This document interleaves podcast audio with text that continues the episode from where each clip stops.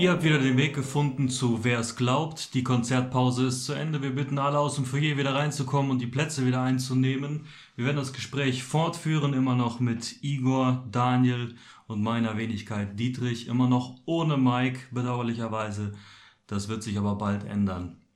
Lass uns folgendermaßen weitermachen und zwar äh, lass uns etwas kürzer darüber reden, was, was im Moment passiert im sozialen Verhalten der Leute, weil es gibt einiges in den Medien, was man mitbekommt. Mhm. Also in den sozialen Medien natürlich, aber auch in den normalen, wenn man es so nennen will. Und lass uns dann aber danach zu der Frage kommen, äh, was hat der christliche Glaube denn zu bieten? Grundsätzlich natürlich, aber vor allem auch in dieser Situation, in der wir uns als Menschen befinden. Aber zuerst mal, was bekommt ihr mit von, vom Sozialverhalten der Menschen, wie zum Beispiel ähm, ein, ein Klatschen für, für die Polizisten und Ordnungshüter oder für die Pflegekräfte oder so weiter, was dann organisiert wird, irgendwelche Flashmobs auf Balkonen und solche Geschichten. Also, was ich mitbekommen habe, äh, das ist ähm, dass man, es gibt doch etwas wie so ein kollektives Bewusstsein, dass wir stecken da alle zusammen drin. Ja. Also ich, ich jogge jeden Morgen äh, und äh, da merke ich, da kommen dir Spaziergänger entgegen und äh, dann wechsle ich die Seite. Äh, einfach im Moment auch aus, aus Rücksichtnahme und äh, nahezu jeder grüßt oder nickt und so weiter und das war vorher nicht der Fall. Äh, und das ist interessant, weil natürlich klar, es hat auch damit zu tun, so von wegen, ja, ne, ich weiß, warum du ausgewichen bist, danke, ne, so, das ist, das ist natürlich ein, eine Sache. So unausgesprochene Sachen, die irgendwie im Moment. Ja, die, die, also, äh, man, man, es schwingt ja bei, bei so einer Interaktion zwischen zwei Menschen immer deutlich mehr mit, als nur das, was sichtbar ist, Richtig. ja.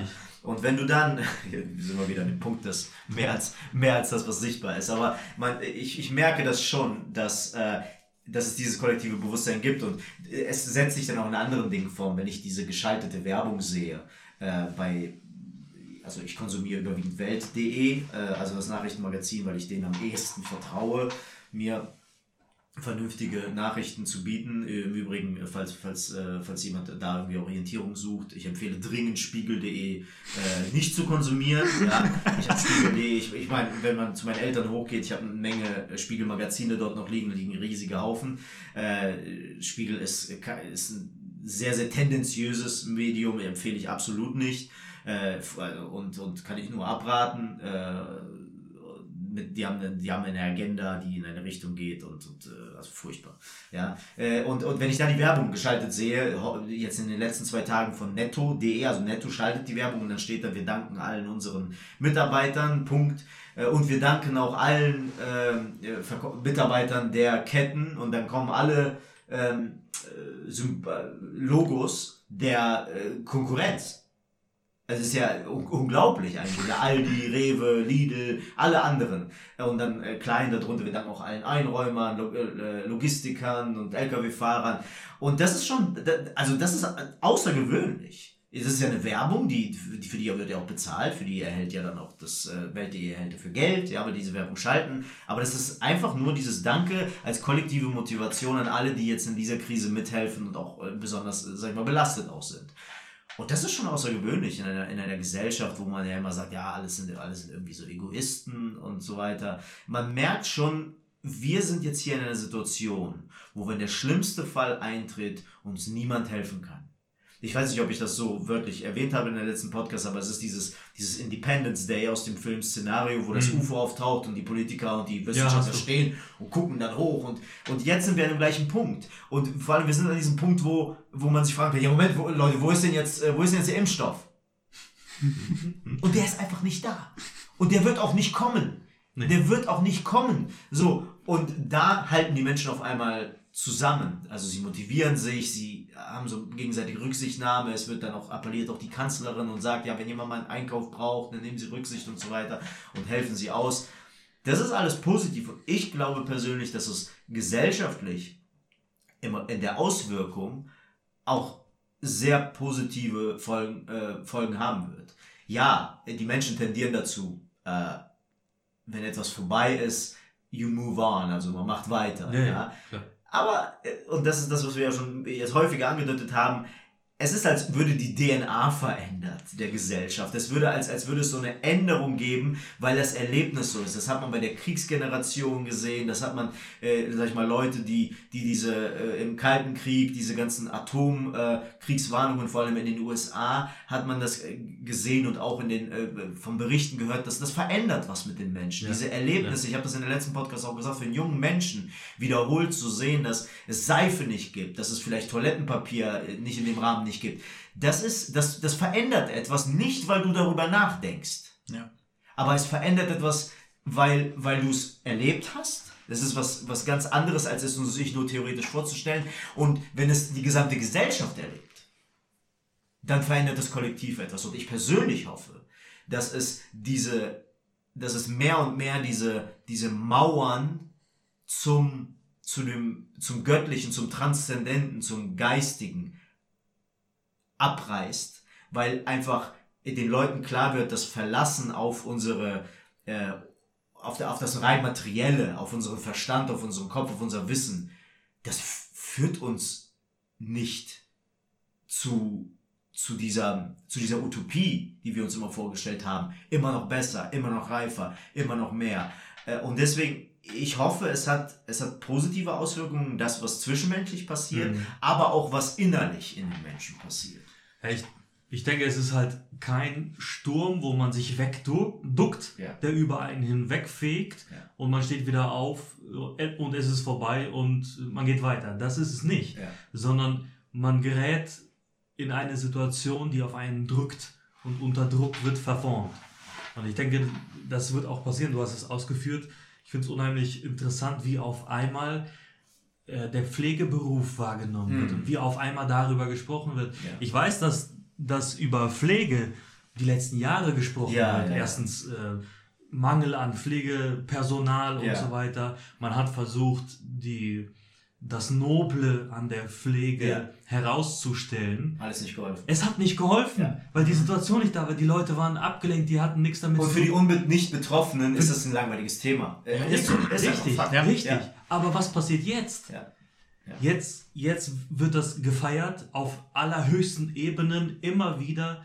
Jede oder die öffentlichen Regierungsmeldungen, die ich bis jetzt gesehen habe, äh, haben immer wieder den Dank ausgesprochen als erstes ja. in ihrer Rede und das werden die auch weiterhin tun. Und das ist eine Folge von der Situation im Moment. Und alle sind betroffen, weil alle haben, könnten Angst haben. Auch Richtig. Junge, weil jeder Großeltern, jeder hat Eltern. Ja. Äh, das, ist, das ist ganz entscheidend. Ist, ist, nur, ist nur schade, wenn es alleine aus Angst passiert. Also, dass dieses, dieses Richtigstellen der, der Pflege, der ja, Priorität ja, oder der, des Wertes der Pflege. Ja, Wenn es allein aus Angst passieren würde. Ich glaube, dass es bei einigen, vielleicht auch bei vielen, eine echte Wertschätzung ist, auch wenn sie nicht betroffen sind. Mhm. Ja, ich meine, das wird sich letzten Endes zeigen an einer Sache, die man jetzt noch nicht sehen kann und die man äh, erst in den nächsten Jahren sieht, woran man wenn man die dann sieht, grundsätzlich ja manchmal ableiten kann, was yeah. ein paar Jahre davor passiert ist, nämlich an dem, wie viele Leute werden anfangen, das zu lernen. Wie viele Leute gehen yeah. in die Ausbildung.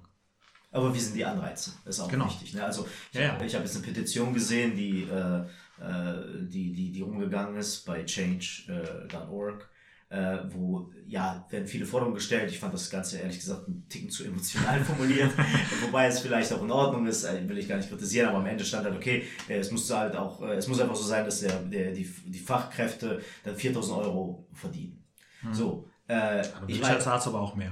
Ja, ich, ich habe gesagt, äh, ich habe gesagt, okay, gut, wenn also ich könnte den Beruf trotzdem nicht machen, weil ich bin da wirklich, also ich könnte das nicht, ich könnte den Beruf nicht so machen. Viel Geld kann mir aber aber äh, ja. mein, mein Schwager sagte dann zu mir, puh, dann mache ich das aber, ne, weil wenn du das kannst, dann äh, wäre das lukrativ ich will das gar nicht in Abrede stellen. Man muss, man muss aber, äh, was, was daran richtig ist, ist, man muss die Anreize so gestalten, dass. Genau. Ja. Also ich denke, dass das jetzt auch äh, vielleicht nochmal, wie du schon sagst, weil es die Situation einfach mehr in den Vordergrund rückt, ja.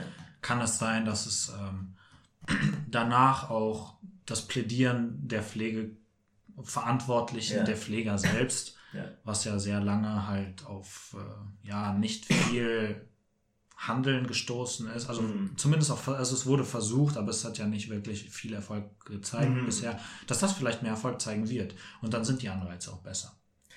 Ja. Weißt du, was ich meine? Ja, das ist ja die Frage, was honoriere ich als genau. Gesellschaft? Ja, Und das, ja. das wird sich vielleicht ändern oder hoffentlich mhm. ändern, dass sich das, was wirklich schwer zu machen ist, also sich zu entscheiden, ich möchte als Beruf anderen Menschen tatsächlich dienen. Mhm, mhm. Und ich rede jetzt nicht von einer Dienstleistung, ah, ich will jetzt kein Berufsfeld nennen, ich will niemanden da irgendwie äh, schlecht reden, sondern ähm, also nicht einfach, wo, wo mehr Geld verdient wird oder yeah. jemanden finanziell jetzt abzusichern, yeah. sondern wirklich eins zu eins, Person zu Person, dass ich damit mein Geld verdiene. Und das muss ich als Gesellschaft honorieren, weil wir kommen alle irgendwie in eine Situation, mhm. wo wir auf den anderen tatsächlich angewiesen sind und nicht nur wirtschaftlich, sondern ja. manchmal äh, vom, vom gesundheitlichen mhm. und manchmal vom emotionalen, vom sozialen, wo ich auf den anderen angewiesen bin. Und das muss mehr honoriert werden als die Sachen, wo so viel Geld verdient wird. Äh, vielleicht an der, an der Stelle, wir haben ja am Anfang gefragt, die Party ist, äh, ist die Party vorbei?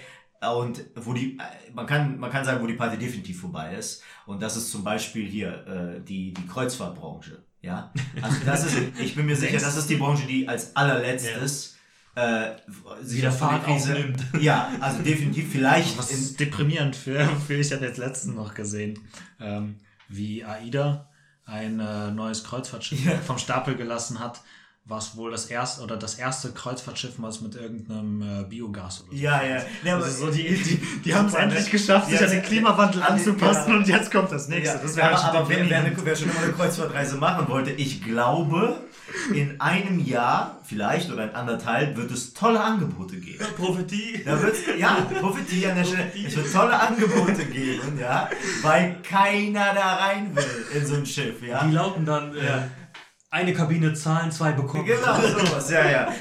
Aber, aber warum ich das sagte, da ist die Party vorbei. Wo ist die Party noch vorbei? Im Profisport. Äh, beziehungsweise im hochbezahlten Profisport. Dem, also, wenn man, wer sich für Fußball interessiert und da jetzt mal ein paar Artikel gelesen hat, äh, also der Laden brennt lichterloh. Und das ist wirklich der Fall. Also ja. das ist, äh, das, das kann man sich gar nicht ausmalen, was da passiert. Äh, die, da, da haben sie, da haben auch ganz offen sich Verantwortliche geäußert und sagen, die Summe, die Transfersummen, das hier auf Open End immer weiter hört, das ist vorbei. Gehälter, das ist vorbei. Äh, die äh, Profifußballer werden kein, nicht den neuesten Golf sich kaufen müssen. Ja, das wird nicht passieren. Die werden immer noch ihre Porsches und Lamborghinis und Ferraris fahren. Es wird immer noch unverhältnismäßig aber, bleiben. Aber vielleicht, ja. aber vielleicht wird derjenige mit seinem ersten Profivertrag in der ersten Bundesliga nicht direkt den Lamborghini fahren. Ich meine, das ist, meine ich jetzt gar nicht übertrieben, weil, also man kann sich mal bei Google Fotos suchen, da fahren wirklich, wer in der ersten Bundesliga spielt, der kann jedes Auto fahren. Die sind steinreich. Ja, aber das wird eine Anpassung geben im Profisport. Und dann, glaube ich, würden wir diese Neiddebatten, weil das war, ne, Neiddebatten ist auch ein gemeiner Ausdruck, aber in der Vergangenheit hat es das immer wieder gegeben. Was verdienen die Profifußballer und was verdienen die Krankenschwester? Also es gab diese Diskrepanz in der, in der Gesellschaft. Das wird, glaube ich, abnehmen, weil jetzt blutet da dieses sehr reiche, äh, sehr reiche äh, Unterfangen Fußball, das blutet jetzt völlig aus.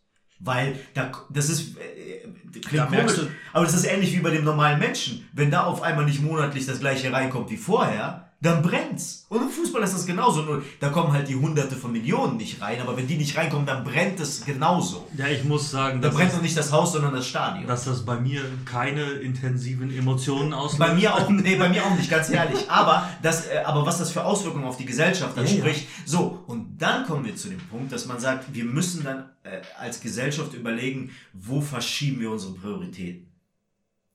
Weil und das hat mit einem Wertesystem Das hat mit einem Wertesystem zu tun. Was nicht funktionieren wird, ist natürlich, zu, das wird nicht funktionieren. Das sage ich an dieser Stelle schon mal ganz klar, als jemand, der seit, seit dem dritten Lebensjahr, ich weiß, verrückt, aber seit dem dritten Lebensjahr Politik äh, betrachtet, ist wirklich so. Ja, also das ist, ist leider so. Es, es, es, gibt glücklichere Leben, die man führen kann als meins, aber es ist so. Äh, was nicht funktionieren wird, ist zu sagen, okay, das, was wir vorher hatten, plus super Pflege und super Altersvorsorge im Sinne von äh, Pflege jetzt auch, ne? So.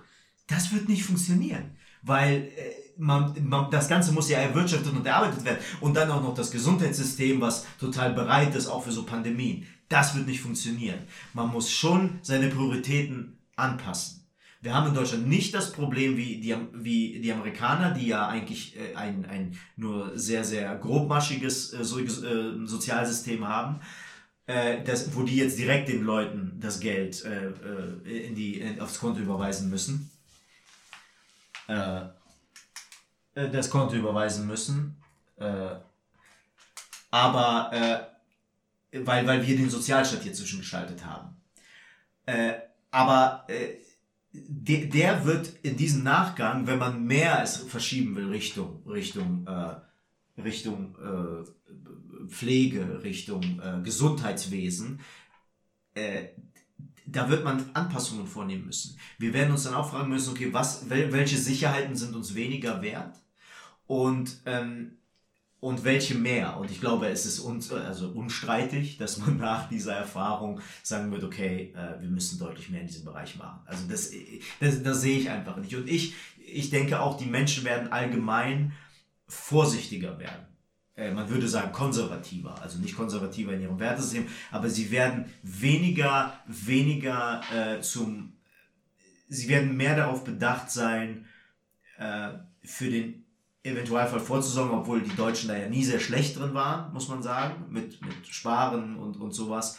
Aber ich glaube, auch bei der jungen Generation setzt sich dann so eine gewisse Sensibilität äh, fest, die dazu führt, dass, dass man äh, ja vielleicht die eine oder andere Anschaffung eher nicht tätigt, äh, die eine oder andere Ausgabe, die vielleicht rein äh, Vergnügen und rein äh, Geld zum Fenster raus ist und man ist sich dem bewusst, eher nicht tätigt, weil einfach äh, das Bewusstsein da sein wird, hey, es gibt nicht nur theoretisch, sondern auch in meinem Leben, jetzt hat es ganz praktischen Fall gegeben, wo auf einmal alles wegbröselt. Und dann kommen wir zu, wie sich dann vielleicht mit der Zeit tatsächlich auch die Werte verschieben können.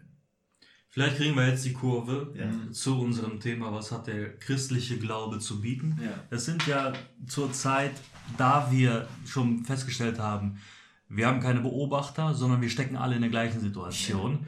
Ja. Ähm, gibt es auch sehr viele gleiche Fragen, die die Leute sich stellen. Mhm. Ähm, einfach mal zwei, drei Stück, die mir so eingefallen sind, die die, die Leute sich stellen könnten. Zum Beispiel, werde ich einen meiner Liebsten verlieren oder werde ich sogar mein eigenes Leben verlieren in dieser Situation? Oder auch, wird alles wie vorher? Wenn nein, wie wird es dann? Also das drückt einfach Unsicherheit aus. Ne? Und zu solchen Fragen oder ja, eine rein materielle Frage, wo aber auch Existenzen dranhängen, werde ich meinen Job behalten können. Letztlich vielleicht sogar werde ich meine Branche behalten können.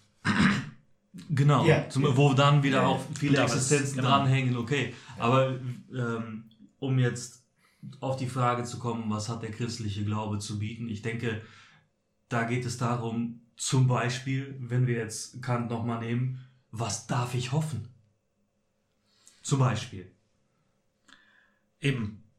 Ähm, denn äh, letzten Endes ist ja das, was äh, uns irgendwo die, die Ruhe gibt, ist ja die Tatsache, dass für uns ähm, hier am Ende nicht alles oder hier bei uns nicht alles zu Ende ist. Also das ist, ich meine, erstmal das ganz Offensichtliche, wo äh, ja, was, was auf der Hand liegt, dass äh, wir die, die Perspektive der, der Ewigkeit haben, die man auch schnell verlieren kann in einer Gesellschaft wie unserer, aber die gerade in so Situationen auf jeden Fall nochmal deutlich an Wert gewinnt, weil man eben weiß, dass selbst wenn es hier zu Ende geht, damit ist nicht alles aus. Aber Und wir haben schon festgestellt, dass die Menschen noch davon weit weg sind. Ja, auf jeden also Fall. Es, es, wäre nicht, es wäre nicht das Erste, was sie genau. akzeptieren oder übernehmen würden, wenn sie sich dem, dem Thema Sinn des Lebens oder Glauben, christlichen Glauben nähern würden. Ja. Aber ähm, ist, also klar, und dann kommt dazu, äh, worüber wir schon häufiger mal so äh, geredet haben.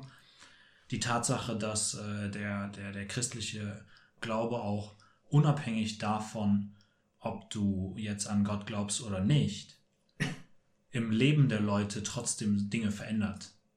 Das ist dann die große Debatte, wenn man das so nennen kann, mhm. über die Frage, wie weit hat der christliche Glaube unser westliches Weltbild geprägt und mhm. wie weit ist das heute noch äh, ähm, wie verblichen genau, ist es? Wie, wie verblichen ist es und wie viel davon sieht man heute noch und wie viel davon war positiv vor allen Dingen? Das ist ja die, der ganz große Streitpunkt, ähm, worüber wir sicherlich noch in der ein oder anderen Podcast zu sprechen kommen. Ähm, ich bitte darum. Ähm, aber ähm, letztlich, um ziemlich klar zu sagen, wo jetzt unser Standpunkt ist, hat es sehr viele positive Auswirkungen auch auf das Leben, egal ob du jetzt letzten Endes ähm, an, äh, also persönliche Beziehung zu Jesus Christus hast oder nicht. Mhm. Nämlich in dem Sinne, wie sich das Verhalten ändert. Und ähm, wenn deine, ähm, wenn, wenn deine Motivation dafür, dich richtig zu verhalten, eine, äh, eine Grundlage hat, die höher steht als du selber. Mhm. Mhm. Wenn, wenn äh, deine Motivation dafür, dass ich jetzt nicht anfange, ähm, irgendwie mich komplett äh, ja, unmenschlich zu verhalten, dass ich jetzt nicht anfange, irgendwie Leuten Sachen zu klauen, die die sich gerottet haben, ja. dass ich jetzt nicht anfange, äh, über meine, über Leichen zu gehen, um selber irgendwie am Leben zu bleiben oder so. Ich meine, in der Situation sind wir jetzt nicht, aber ähm, aber was, um was im Evolutionsgedanken durchaus angebracht ja, wird. Ja, genau. Ähm, das alles, wenn, wenn deine Motivation dafür, das nicht zu tun, Mhm.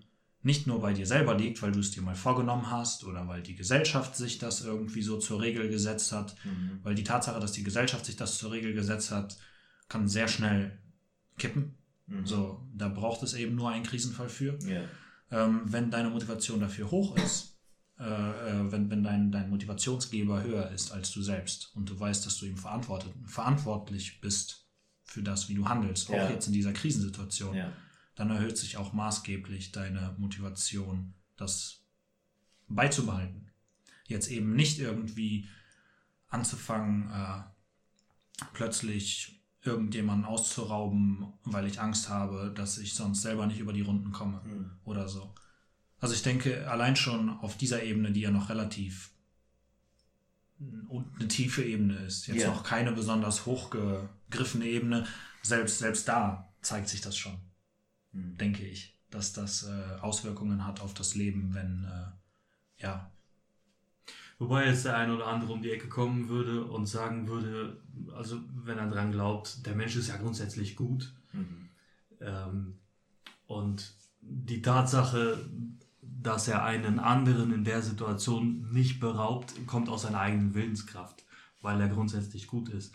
Ich glaube, das bleibt noch abzuwarten. Yeah. Ja. Ob das dann tatsächlich so passiert. Nicht umsonst gibt es äh, so Filme wie äh, The Purge oder wie heißt das? Es, es geht ja. auf jeden Fall um den äh, Tag. Ich, ja, ja. Ich, ich, ich habe nicht geguckt. Aber ich habe hab ich auch nicht geguckt. Ich weiß nur, ja. worum es geht. Es geht ja, um, um einen Tag, wo die Justiz komplett genau. ausgesetzt wird. Nichts von dem, was man tut, kann bestraft werden. Mhm. Und dieser Film zeigt dann einfach, wie ganz viele Leute sich wegschließen müssen, weil ganz viele andere Leute losgelassen sind mhm. und entweder ihren Vorteil draus ziehen wollen oder mit irgendwelchen Leuten offene Rechnungen begleichen wollen, mhm. wofür sie dann wieder nicht zur Rechenschaft gezogen ja. werden können. Ich denke, dieser Film ist ein Gedankenexperiment, ja, ja. der sehr zutreffend ist. Ja und der nicht von ungefähr kommt mhm. und der schon die menschliche Natur zeigt. Mhm. Und ja.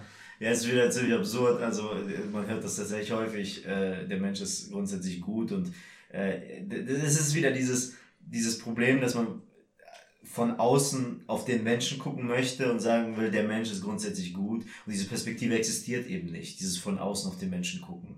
Und äh, der Satz funktioniert schon nicht, weil es heißt, der Mensch ist gut und was ist gut? Was und deine gut, Vorstellung ja. von gut ist nun mal die Vorstellung, die über Jahrtausende geprägt ist von der dominierend christlich-jüdischen Kultur. So, und äh, der Beweis dafür, dass das nicht stimmt, ist, wenn du in der Geschichte zurückgehst, je weniger diese Welt geprägt war von diesen, von diesen, wenn man so moralisch-ethischen Normen, wenn man so will, ja, je, je schlimmer ist sie gewesen. Ja. Nicht nur das, das, du musst gar nicht in der Geschichte zurückgehen, du musst einfach nur außerhalb, die, außerhalb der Grenzen der westlichen Welt gehen. Genau. Ja, ja aber je schlimmer du, dieses Schlimmer definierst du auch wieder am Maßstab.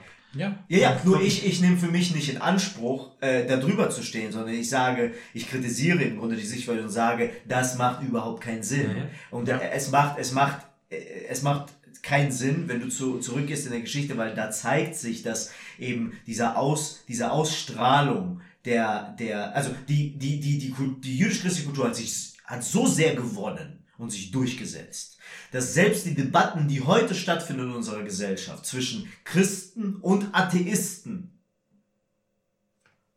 auf christlicher Ebene geschehen. Jetzt werden sich viele fragen, wie? Äh, ja, weil der Atheist argumentiert für eine Wahrheit.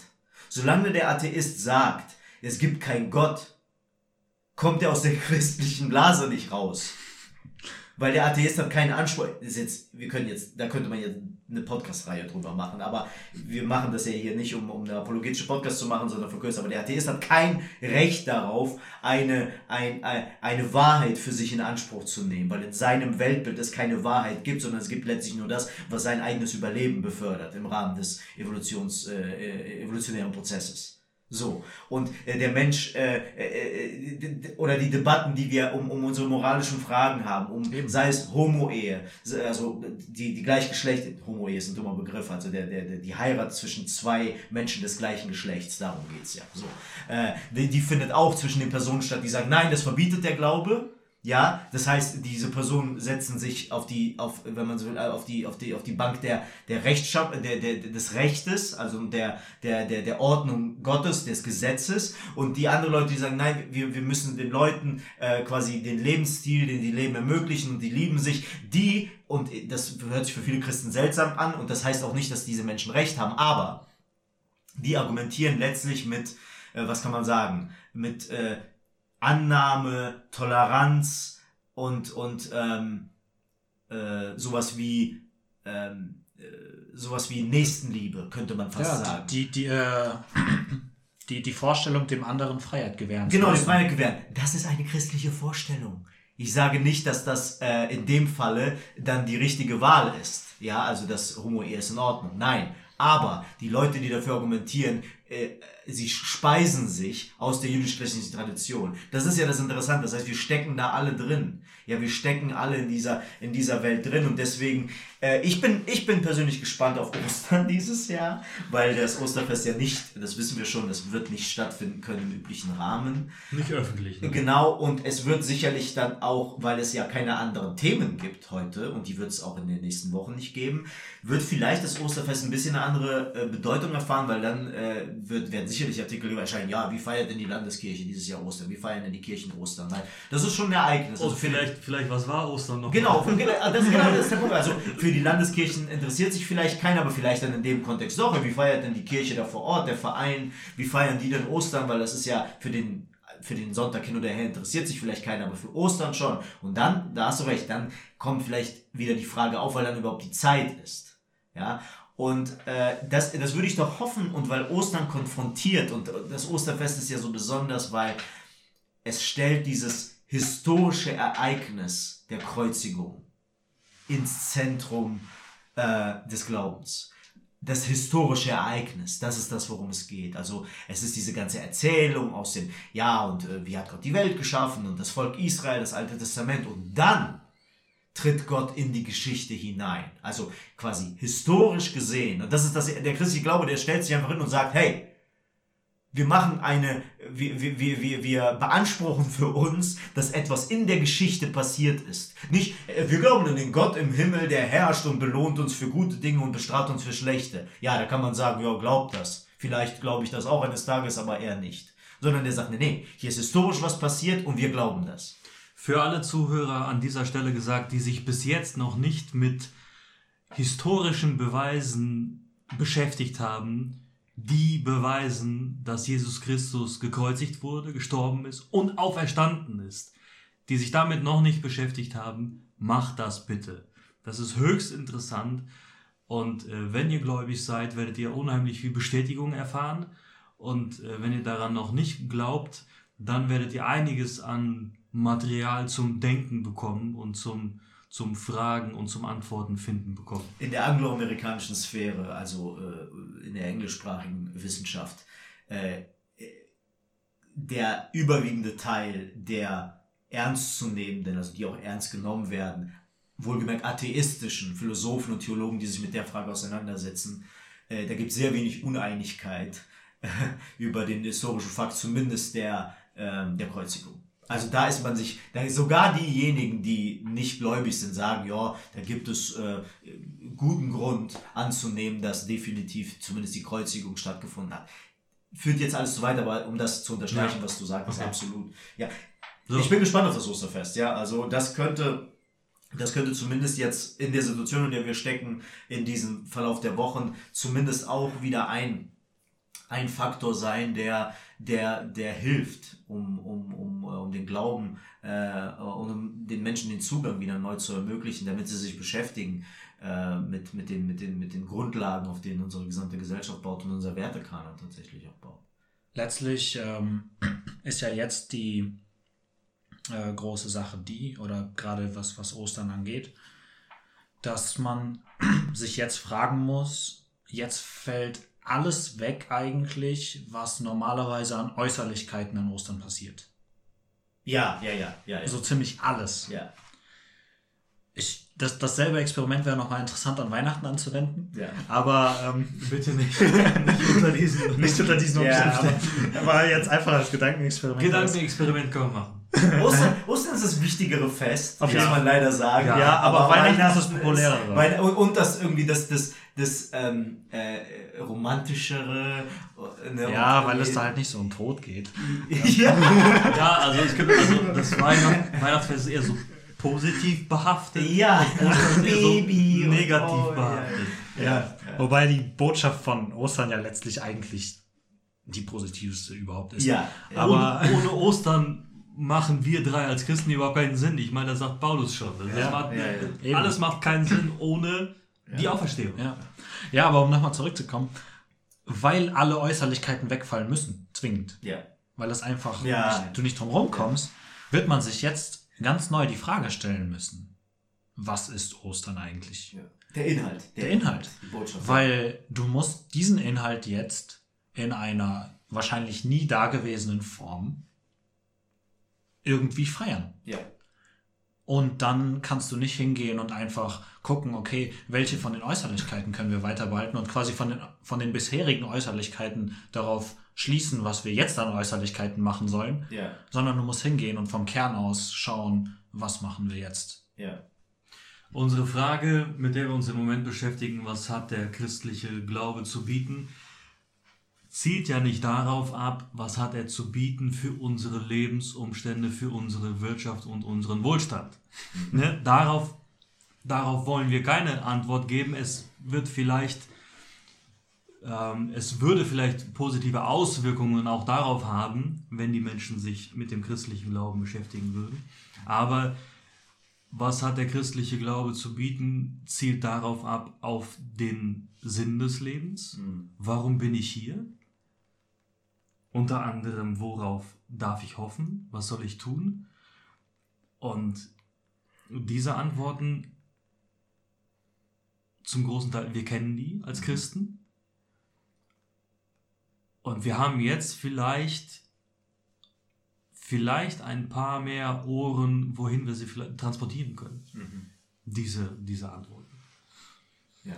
Ich denke, da kommt aber um ähm, äh, da, da kommt das äh, her. Ich habe zwar zwischenzeitlich gesagt, dass der christliche Glaube durchaus auch positive äh, Auswirkungen hat, auch wenn er nicht mit einer persönlichen, mit einem, einem persönlichen Glauben jetzt an mhm. den persönlichen Gott verbunden wird, hat er trotzdem positive Auswirkungen, wenn ja. man sich diese äh, Gedanken zu eigen macht, die er äh, vertritt und die ähm, die weitergegeben werden, vor allen Dingen diese ethischen Maßstäbe und so weiter. Und trotzdem kommt man da zu einem Punkt, gerade wenn es dann zu den Fragen nach dem Sinn und dem ganzen Dasein und so kommt, wo du nicht drum herum kommst, dass du die Entscheidung treffen musst, dass, es, dass der Glaube persönlich wird. Weil da gibt es eben nicht diesen Schritt, da ist es egal, ob du jetzt, lass es, um es in der Skala auszudrücken, egal, ob du zehn oder fünf Stufen vom Glauben entfernt bist, du wirst nicht auf Stufe 2 ähm, beziehungsweise auf der Stufe 2 davor wirst du nicht das finden, du wirst das erst auf Stufe 0 finden. Mhm. Das heißt, es ist egal, ob wir die Leute jetzt ähm, näher kriegen, am Ende den Sinn, den wir ähm, daraus ziehen, der Sinn, äh, den unser Glaube zu bieten hat, den wirst du erst kriegen, wenn du ihn wirklich komplett übernimmst. Mhm. Das ist etwas, das ist halt die, die, wenn man so will, Schwierigkeit, weil irgendwo wäre es ja schön, wenn wir sagen könnten, ja, es ist schon gut, wenn wir einfach nur die Leute näher bringen. Yeah. Und das ist ja auch, das ist ein Thema, was, worauf wir bestimmt irgendwann auch nochmal zu sprechen kommen yeah, und sei es so nebenbei. Genau, nämlich, nämlich die Frage, wie weit ist zum Beispiel die Apologetik ein yeah. Werkzeug dazu, die Leute näher zu bringen zum Glauben, diese, diese Stufen zu überwinden, diese Hindernisse, die in den Köpfen der Leute stecken. Aber letzten Endes, auch wenn es schon positive Auswirkungen vorher hat, die richtigen tiefgreifenden Auswirkungen, mhm. nämlich die, dass wir einen Sinn haben, dass wir einen Halt haben, der tiefer geht als nur die mhm. Umstände. Diese ganzen Dinge, die, die Tatsache, dass wir eine Hoffnung haben, diese Dinge kannst du nicht auf Stufe 1 davor kriegen. Mhm. Diese, Stuf, äh, diese, diese Dinge sind wirklich erst dann vorhanden, wenn mhm. der Glaube persönlich wird. Ja, ich will kein zu großes neues Fass aufmachen, weil wir äh, sicherlich auch nicht allzu lange reden wollen, nicht ja. auf zwei Stunden kommen wollen. Aber ähm, ich, ich, ich werde gespannt sein, wie sich in die nächsten Jahre entwickeln werden, äh, vor allem wenn man die äh, mittlerweile doch zahlreich äh, vertretenen Gemeindegründer, sag ich mal, in der, äh, in der, in der kirchlichen, äh, im kirchlichen Raum betrachten wird. Äh, die vielen Gemeinden, die gegründet werden, wie dort der Zuwachs sein wird. Weil ich weiß, viele Leute beten für diese Erweckung in Deutschland und ich hab, war immer so ein bisschen, das klingt wirklich blöd, aber ich bin ganz, ganz offen. Ich war immer so ein bisschen kritisch, weil ich mir dachte, ja, das ist auch nicht falsch dafür zu beten, aber ich sehe einfach nicht, wo der, Bo wo der Boden bereitet ist, weil er ist nicht bereitet, weil wie gesagt, ich, ich bin in dem Sinne, habe ich diese, ich habe diese, diese evangelikale DNA nicht in mir, wo ich, wir, wir haben diese Neigung, alles, was wir tun, muss evangelistisch sein. Wenn wir irgendwas machen äh, und das nicht Leute zum Glauben führen soll, dann ist das nichtig. Vor dem Hintergrund wäre eigentlich das, was wir hier gerade machen, äh, in der Form auch nichtig. Ich persönlich vertrete diese Sichtweise nicht, deswegen mache ich das hier gerne. Ja, aber nee, man muss das schon sagen, das, ja. ich will das auch gar nicht bewerten. Ich, ich sage nur, es ist schon so eine Sichtweise, die wir haben, dass wir sagen, nein, so rein, äh, dann werden gerne Bibelstellen zitiert, äh, so rein intellektuelle ähm, äh, Unterfangen sind, das alles lässt sich haschen nach Wind oder was auch immer. Ne? Ja, ja. Und und äh, das ist auch, auch in Ordnung, aber was ich, wenn, wenn tatsächlich es bedeutende Gemeindewachstum gibt im Verlauf der nächsten fünf bis zehn Jahre, dann wird man sehen, dann glaube ich, dann wird das sehr viel mit dieser aktuellen Krise zu tun haben, weil dann werden Menschen begreifen, ja, äh, es gibt etwas an der christlichen Botschaft, äh, die, die mir Sinn im Leben gibt. Und das muss dann, wie du auch richtig sagst, du musst dann die Botschaft annehmen, du musst dann sagen, es ist Jesus Christus, der die, der die Botschaft ist, weil das ist das Zentrale. Du kannst nicht einfach sagen, ja, Kirche finde ich gut und wie das vielleicht äh, die evangelische Landeskirche heute viel zu sehr prägt, wo, wo, wo es im Grunde alles eine, eine, eine, eine quasi Parteitag der Grünen, äh, der Grünen ist, ein Kirchentag, wo dann über diese ganzen blöden Themen gesprochen wird. Darum geht's ja nicht. Ja. ja, das ist ja nicht das, worum es geht. So, äh, aber der Boden muss muss, muss bereitet werden. Und äh, ich, bin, ich, bin, ich bin gespannt, wie das, äh, wie, da, wie das laufen wird, also die nächsten Jahre. Ja, dann lass uns da jetzt im Endspurt, lass uns mal ganz konkret über Hoffnung sprechen. Wir haben den Begriff jetzt schon ein paar Mal benutzt, Hoffnung. Lass uns ein bisschen tiefer da einsteigen und zwar erstmal, wie ist ein, ein Leben in Abwesenheit von Hoffnung? Wie stellt sich das dar? Wie ist, kann man ein Leben, man kann es führen, ja, ich weiß, weil ganz viele Leute führen das, aber wie sieht das aus? Ich weiß nicht, ob ich sagen würde, dass die Leute ein Leben in Abwesenheit von Hoffnung führen. Na, es gibt weil, welche, man kann jetzt nicht, man kann nicht immer sagen, genau, die Leute. Ne? Ja, ja. ja. Nee, weil, weil letzten Endes äh, führen sie immer noch ein Leben mit Hoffnung, nur dass es vielleicht oberflächliche und wenig begründbare Hoffnungen sind. Ja, okay, dann lass uns die mal genau. identifizieren genau. und zwar auch im Hinblick dessen, welche davon jetzt innerhalb von paar Wochen weggebrochen sind. Mhm. Genau. Welche Hoffnungen sind das? Stabilität? Ja, ich, ich denke, äh, ich denke, viele Menschen leben ohne Hoffnung. Aber wir in unserer Welt, in der westlichen Welt, gibt es sehr viel, was an diese Stelle tritt. Ja, so Und die, die, das, die, nichts ersetzt Hoffnung. Nichts ersetzt dieses, dieses Gefühl, das Leben lebt, ich lebe das Leben irgendwo hin. Zu schöneren, besseren Zeiten, wenn es mir schlecht geht. Zu äh, mehr, also lass ich mal so stehen, zu schöneren und besseren Zeiten. Ähm, wer, wer diese Perspektive nicht hat, äh, der Materialismus, der bietet sehr viel in der Hinsicht. Also die, die, die, die, die Vorstellung und die Perspektive, die man ja auch um sich herum sehen kann, es gibt einen Weg zu mehr und mehr Zeugs in meinem Leben. Ich nenne das ganz bewusst Zeugs. Ja. ja, man nennt das Zeugs und Glück. Das ist, manchmal ist das. Ja, ja, das, ist ja, das ist ja die große Lüge. Das ist die große, ja, das ist ja, ja die große Lüge, weil äh, du kannst dir alle Forschung, Psychologie und Soziologie kannst du dir ansehen.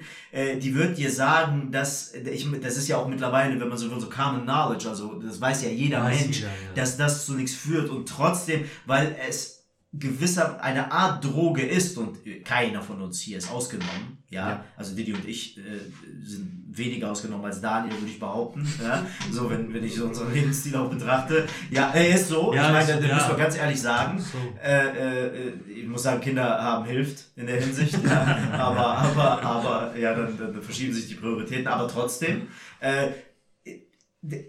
das, ist, das ersetzt viel. Und vor allem ersetzt es im Vergleich zu anderen viel, wenn es zu einem Wettbewerb führt.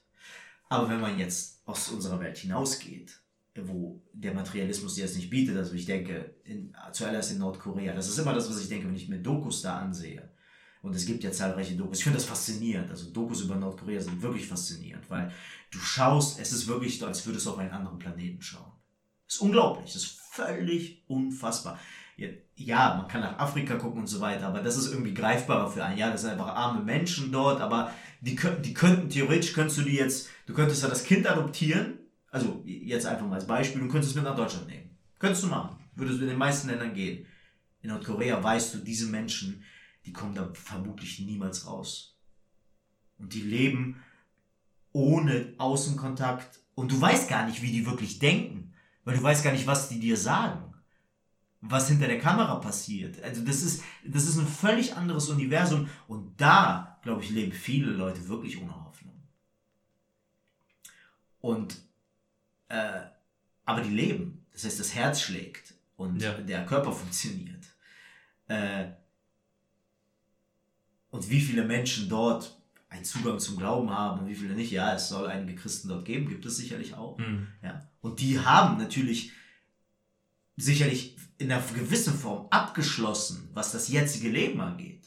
Aber das ist dann der große Gewinn, dass die wissen, Christus ist mein Leben und Sterben ist mein Gewinn. Und ich glaube, für die ist Sterben ist mein Gewinn äh, deutlich bedeutsamer als Christus ist mein Leben. Klingt jetzt ein bisschen seltsam, äh, theologisch gesehen, aber was ich meine damit ist, die wissen, wenn ich sterbe, dann bin ich raus aus diesem, aus dieser Hölle hier.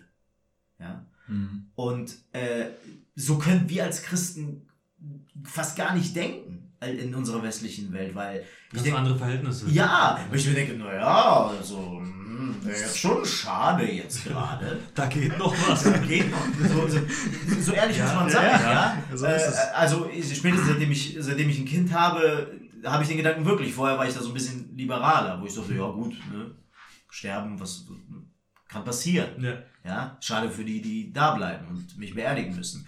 Aber ja, das ist einfach ja, so. Ist, ist und, so. und das ist schwierig. Das ist, eine sehr, sehr schwierige Frage. Aber in einer gewissen Form muss ich persönlich sagen, komme ich da an meine Grenzen. Weil äh, in, der, aus der Lebenssituation heraus jetzt äh, ist es schwer vorstellbar, wie Menschen so leben. Wenn man jetzt das Beispiel Nordkorea Hm. nimmt. Wie Menschen ohne, ohne diese Hoffnung, äh, ohne eine Ersatzhoffnung, Ja, wenn ja. man so will, die immer sehr, sehr von der Qualität her deutlich schlechter ist, äh, wie, die, wie die leben. Wir wissen, dass die, äh, die Ewigkeit dem Menschen an sich irgendwie hineingelegt ist. Ja. Das, das Suchen danach, das Streben, dieses, äh, jemand hat es mal als, als ein, ein Vakuum im Herzen bezeichnet, Ja. was gefüllt werden muss. Und diese Hoffnungen, diese Ersatzhoffnungen, von denen wir jetzt gesprochen haben, beziehen sich ja ausschließlich aufs Diesseits. Ja. Und mehr können sie auch nicht bringen. ja. Mehr können sie auch nicht bringen. Ja. Ja, und da äh, zeigt sich dann noch schnell ihre Grenze, weil äh, wenn man dann, weil also wie wir ja jetzt zu Genüge erfahren haben, ist ähm, äh, überhaupt nicht sicher. Und äh, egal was man, egal was man sich vornimmt, egal was man denkt, egal was man plant, es kann in einem Tag alles nichtig sein. Und das ist ja im persönlichen Leben genauso. Es ist ja, äh, es kann ein Unfall passieren, man ist querschnittsgelähmt und dann Ja. kommt damit klar. So. Ja. Und ähm, davon, da, da, da, darüber denkt man einfach nur nicht nach. Und ähm, wenn dann die Hoffnungen alle materiell sind, oder beziehungsweise auf das Diesseits bezogen, müssen ja noch nicht mal zwingend materiell sein, ähm, da zeigt sich dann schnell die Grenze. Weil in solchen Situationen, je nachdem, also ich meine, es hängt immer noch sehr von der Situation ab. Ein Querschnittsgelähmter kann auch ein erfülltes Leben führen und so weiter, das ist keine Frage. Äh, auch wenn äh, Leute dann am Anfang wahrscheinlich, oder nicht nur wahrscheinlich, auch wenn Leute dann am Anfang durchaus in Existenzkrisen stecken. Aber ähm, wenn das deine Hoffnung bleibt und du in eine Situation kommst, die härter ist als das, die wirklich dich ans Limit treibt und wo du keinen Ausweg mehr siehst, dann ist es wirklich einfach nur noch trostlos Dann bist du ausgeliefert. dann bist du ausgeliefert. Weil was willst du dir so, wenn, wenn Leute in irgendeinem mm, mittelalterlichen Staat oder was, ich meine, ich will jetzt nicht das Klischee bedienen, aber in irgendein Verlies geworfen wurden und da hat sich dann, oder in der Antike wahrscheinlich sogar noch fast eher, in irgendein Verlies ver- geworfen wurden für irgendein Verbrechen, was äh, ja ziemlich groß war und dann da elendig zehn Jahre abgeschnitten von allem gelebt haben, bis sie gestorben sind, wenn du dann keine Hoffnung hast, die weitergeht als das, Mhm. Das ist einfach nur noch ein Existieren. Mhm. Wenn es so ist, wie wir jetzt gesagt haben, oder nee, anders ausgedrückt, wenn die vorherrschende Hoffnung schon mat materiell ist Mhm. und das Materielle jetzt zum großen Teil wegbricht und wenn Hoffnung ein, ein Motor ist, der dich in Bewegung hält, dass du morgens überhaupt aufstehst und das jetzt wegbricht, dann, dann haben wir nicht nur ein marktwirtschaftliches Problem, Mhm. sondern dann, haben wir ein grundsätzliches Problem, dass den Leuten die Hoffnung fehlt Mhm. und dementsprechend auch der Antrieb. Mhm. Wenn dem Einzelnen der Antrieb fehlt, Ja. und das in der ganzen Gesellschaft, ähm, dann wird es unheimlich schwierig, überhaupt noch was aufzubauen, dann wieder. Und auch hier kann der, äh, hat der christliche Glaube wieder was zu bieten. Mhm. Es lohnt sich auch aufzubauen, nachdem alles in Schutt und Asche liegt. Ja. Ja. Ja, und die Juden verstehen das vielleicht sogar noch besser in ihrer Geschichte. Äh, Und das ist, äh, ich glaube, ähm, äh, Hegel, der, der deutsche Philosoph, der für den Idealismus bekannt ist, hat mal gesagt, meine Philosophie erklärt alles außer die Juden. Äh, Und äh, was er damit meinte, ist einfach der Umstand, dass ein Volk, das sehr unbedeutend ist, was die Anzahl angeht. Also du hattest vor dem Holocaust hattest du 16 Millionen Juden äh, weltweit. Äh, danach waren es um die 10, nachdem 6 Millionen von ihnen äh, getötet worden sind, im, ermordet worden sind im Holocaust. Und jetzt sind wir wieder bei 15, 16, also das ist wieder die, die Anzahl, die wir dann vor dem Zweiten Weltkrieg hatten. Ähm, und wenn du das im Verlauf der Geschichte siehst, über die Jahrhunderte, also es war immer eine unbedeutende Zahl. Ich, ich meine, ich bin mir recht sicher, dass es mehr Kurden auf der Welt gibt als, äh, als Juden. Und es ist faszinierend, sich das vorzustellen, wenn man überlegt, äh, was, was für einen Einfluss Juden haben, was für eine Bedeutung sie haben. Und ich bin mir sicher, dass es ein, ein, ein, ein wenn man so will, ein, ein gewissermaßen ein Segen von Gott, den sie haben. Ja. Äh, nicht zuletzt aufgrund deren übermäßiger Intelligenz, die viele von ihnen haben und so weiter. Und äh, das ist einfach außergewöhnlich. Und äh, ein Volk, was im Grunde weit, wenn es irgendwo zu Hause war, dort wo sie jetzt den Staat haben, immer irgendwie bekriegt und verfolgt worden ist und über die Jahrtausende im Grunde immer verfolgt worden ist und in der geringen Anzahl immer noch existiert und immer noch mit der eigenen Kultur und Identität, die verstreut war in alle Welt, dann kommt so ein Hegel und sagt, ja, ich kann, ich, ich habe die Weltformel, ne, wenn man es übertrieben sagt, aber die kann ich nicht erklären. Und äh, wir als Christen haben eine kürzere Geschichte als die Juden äh, der, es ist eine völlig andere Zusammensetzung, weil wir keine Ethnie sind, ja, weil, aber der, die, die, Christ, die Gemeinde, die in Apostelgeschichte gegründet worden ist, die ist äh, gezogen vom Mittleren Osten nach Europa. Ja, die ist äh, von Europa nach Lateinamerika, Nordamerika, äh, Afrika und äh, eigentlich so das, wahrscheinlich müsste man sagen, so das das letzte so recht unberührte Land wäre Asien, weil dort. Ja, je nachdem, in welchen Bereichen ist sie tatsächlich auch schon sehr früh da rein, da hören ja. wir einfach nur nicht viel von. Genau, aber wenn man so jetzt von der Verbreitung auf allen Kontinenten sieht, vielleicht in Asien am, am was die, was die, was die, was den Vergleich angeht, am wenigsten. Ja, das, das also das quasi durch die ganze Welt gezogen. Und, und, und sehr dynamisch und sehr, sehr anpassungsfähig auch an die Kultur, aber immer zum, äh, zum Positiven äh, äh, zum Positiven hin. Also die Kultur teilweise aus primitiven Verhältnissen äh, verändert und, und Hoffnung gegeben den Menschen auf der ganzen Welt. Das ist eigentlich unglaublich, dass äh, wenn man Nordkorea oder China hört und dass dort Missionare hingehen und das verbreiten, dass sich der, der, der, Glaube sich, äh, der Glaube sich dort ausbreitet, dann merkst du, in der Botschaft steckt etwas, da steckt einfach Dynamit drin. Und sehr positives Dynamit, was, was, wovor sich ja auch alle fürchten. Also jedes Land, was, was, was äh, den Glauben, äh, den christlichen Glauben draußen halten will, versucht das mit aller Macht. Ja, versucht diese Einschränkungen. Und das sollte vielleicht äh, der, der westlichen Welt zu denken geben. Ja, also was ist so, was, äh, was ist so belächelnswert an diesem Glauben, den wir hier haben, der woanders äh, mit, mit Gewalt ausgesperrt wird? Ich glaube, diese Länder haben verstanden, dass, ähm, dass es nicht nur eine Idee ist, die vorbeigeht. Ja. Ideen hat es gegeben auf, äh, in der Zeitgeschichte, ja, die, ja. die, aufgetaucht sind und wieder verschwunden sind. Aber die Geschichte hat auch gezeigt, das ist keine Idee, sondern es, es könnte tatsächlich die Wahrheit sein. Und wenn es die Wahrheit ist, dann wird sich auch genau das erfüllen. Ähm, was in dem Buch steht, woher wir das alles haben. Mhm. Ähm, da, ich weiß, habt ihr euch das angesehen, angesehen von Daniel Siemens? Die, äh, ich habe es noch nicht gesehen. Kurzes, ich habe es leider noch nicht gesehen. Daniel Siemens ist ja jemand, ähm, der sich sehr lange, über 30 Jahre oder, oder so ungefähr, mit der Offenbarung beschäftigt hat. Mhm. So, ähm, ich bin nicht im Ansatz in der Lage, das zu beurteilen ähm, in welcher hm, Phase wir uns hier befinden. Mhm. Und ich finde es auch teilweise gefährlich von, von Laien wie mir. Aber wenn jemand etwas dazu sagt, der sein halbes Leben mhm. sich damit beschäftigt. Und er hat auch nicht konkret gesagt, wir befinden uns jetzt da und da. Ja, ja, ja. Und dafür ist er intelligent genug, der Mann. Bin ich ihm auch dankbar für.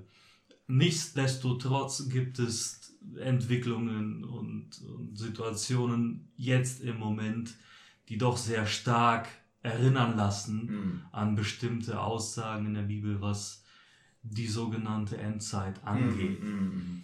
Und äh, mit etwas Glück, wenn ich es mal so formulieren darf, gehören wir zu den Menschen, die den leiblichen Tod nicht erfahren werden, sondern die abgeholt werden. Ist in keinem Fall unmöglich. Es, es, ist, es ist denkbar. Ähm, wir wollen darüber nicht spekulieren und auch keine nicht sagen, dass es auf jeden Fall so sein wird, sondern es ist denkbar für uns. Für uns ist das äh, eine Hoffnung. Darüber haben wir gesprochen. Wir wollen diese Hoffnung auch gerne weitertragen. Wir wollen auch Rechenschaft abgeben können. Dazu fordert uns die Bibel auch auf. Über die Hoffnung, die in uns steckt, die uns gegeben worden ist. Und ich denke, dass wir hier jetzt auch an einem äh, Punkt angekommen sind, wo wir schließen.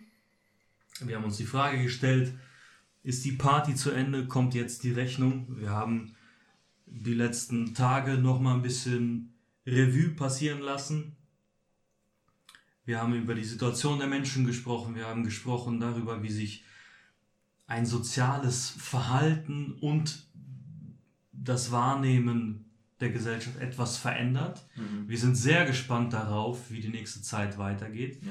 Wir wissen jetzt selber nicht, wie lange es dauert, bis wir uns überhaupt hier wieder treffen ja, können. Allerdings. Äh, wahrscheinlich wird es so lange dauern, dass auf jeden Fall Mike dann dabei sein wird. Ja. Ich hoffe das stark, ja.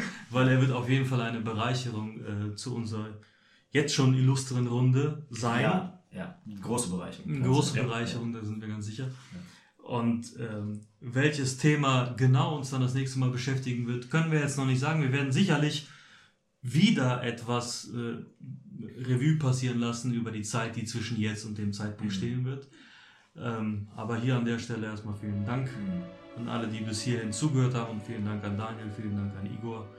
Und wir verabschieden uns. Bis zum nächsten Mal. Bis zum nächsten Mal. Bis zum nächsten Mal.